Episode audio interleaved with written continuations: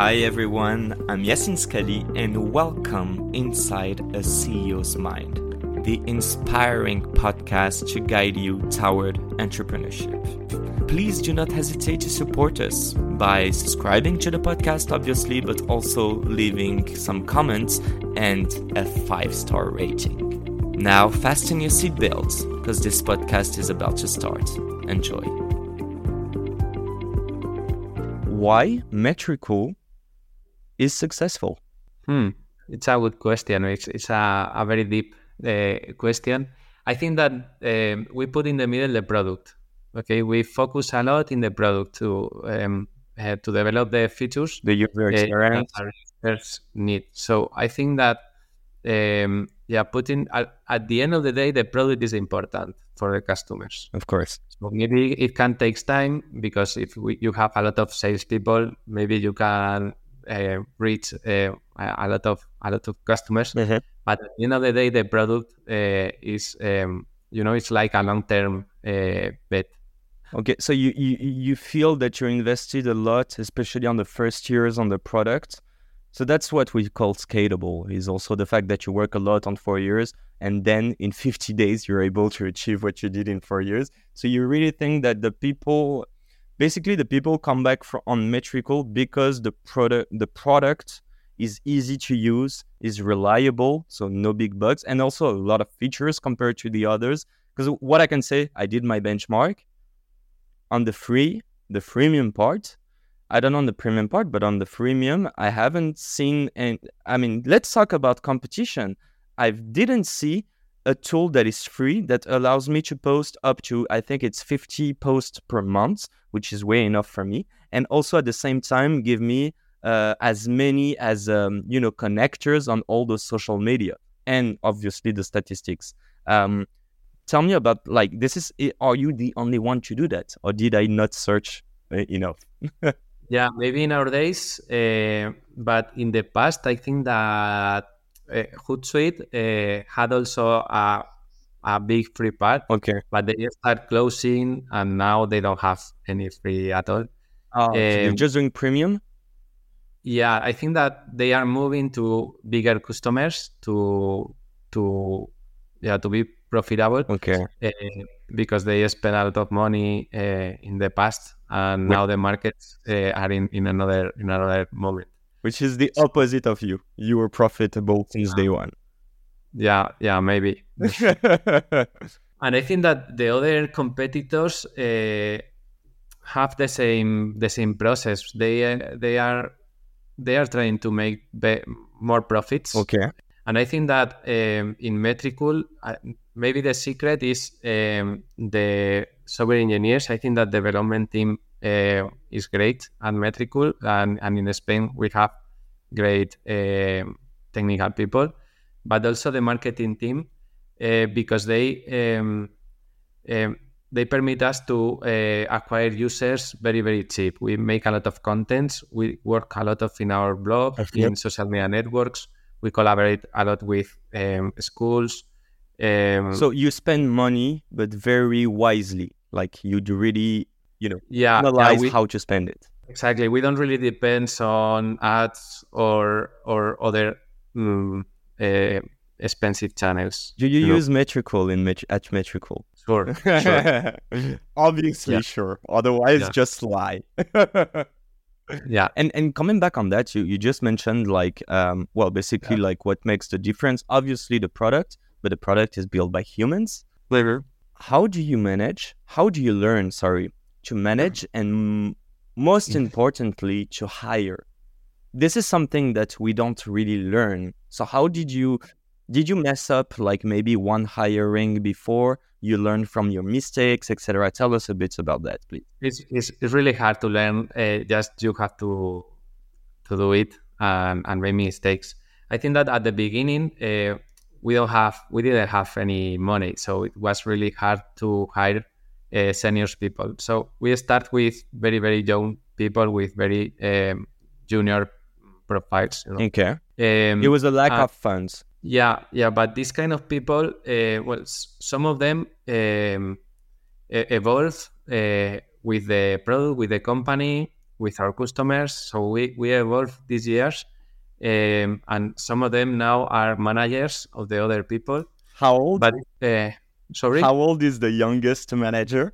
So, for example, the um, yeah Pablo uh, is the the manager of the sales team. I think it's around thirty years. Um, Luis was yeah, uh, uh, thirty years. Um, uh, Sergio is the social media manager. Luis, the social media manager. Sorry, the product manager. And oh, he's also not gonna be happy. the social media. Yeah. So yeah, but but now we have also um, older people uh, in the team and and I think that seniors are great. You know, to to grow they uh, they are very for the uh, the youngers. I guess both learns from each other. Yeah, yeah, exactly. Okay, exactly. The truth is that these people that you hire at the beginning, maybe some of them are not going to evolve with the company, and finally they are going to go out. Okay. Uh, okay, so you, you you have to be prepared to to this, and it's hard at the beginning because you invest a lot of time in the people. Uh, so the, this kind of mistakes, I think that you can't avoid them. It's the, the, the riskiest operation of a company is hiring, but I know like there are no big uh, theories on that. It's also human. It's something that you need to yeah. sense and all. But do you have maybe one advice or one thing to do that you implemented in the hiring process so that now you know, even if it's not as technical as you would like him or her to be, you can sense that they're going to stay for a long time in the company because that's what you're looking for, right? Exactly, exactly. Uh, they are uh, the people in Metricool stay for a for a very very long time. So, and h- how can yeah. you see that in an interview of like thirty minutes or one hour? Yeah, because I can tell you I'm gonna stay there for ten years, but I can lie. In an interview, uh, you can't you can't detect in an interview uh, if they are going to stay yeah, maybe uh, there are some signals if if someone is changing their uh, job each year or each six months, uh, you can't talk about it and see if there is a, re- a good reason or, or, or not. Okay. But then I think that the the secret sauce is is, is uh, later in the company with the culture that people even if if they should if they usually to change a lot of uh, in other jobs uh, maybe you can do your do your best. Yeah, and make try to and, make them more um, yeah. implicated. Um, talking about like human and culture in the enterprise, in your enterprise, in your company, uh, I know that you're fully remote since day one. Day one, right? Not from the day we had an office at the beginning. Um, for some of the of us, uh-huh. I think that we were ten people uh, in the uh, at the end but then uh, COVID arrives. Uh, 2020, and, okay, and the million wow. of ARR also.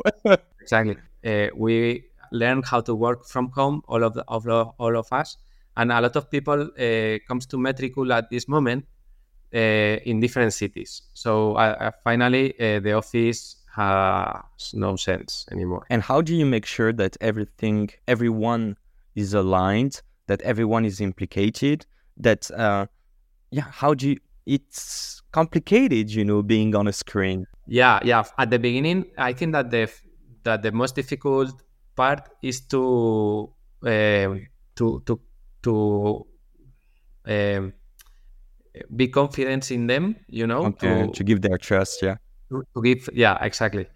Um, and um, and have and uh, giving them a lot of autonomy uh, and and finally i think that the people when they realize that that they are that um, they decide a lot of things they take ownership on their on their work on their product uh, they want to do more. Yeah yeah and and i think that they the the comp- their responsibility also it's uh, uh, higher. And and and just to make sure on that because at the beginning you need to train them you need to make sure that they understand everything and that they do the job properly before they have more responsibilities and the scale.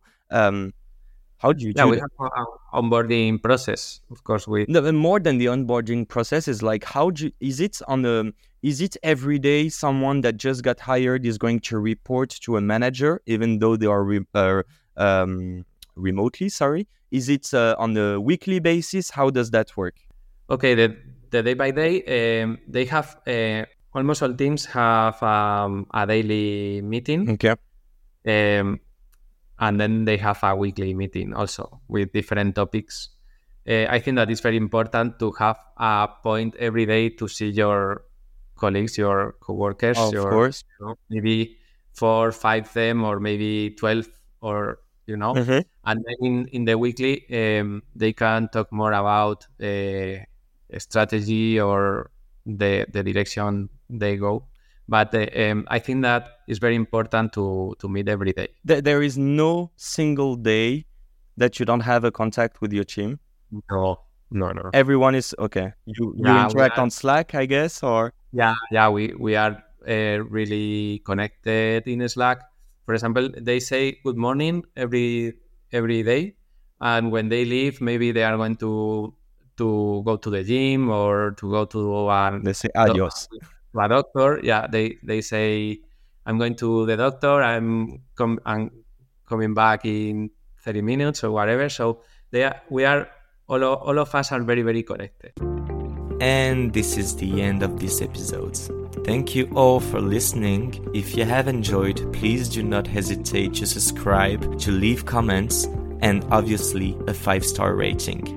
I will come up very soon with a new episode in English, so stay tuned. Bye.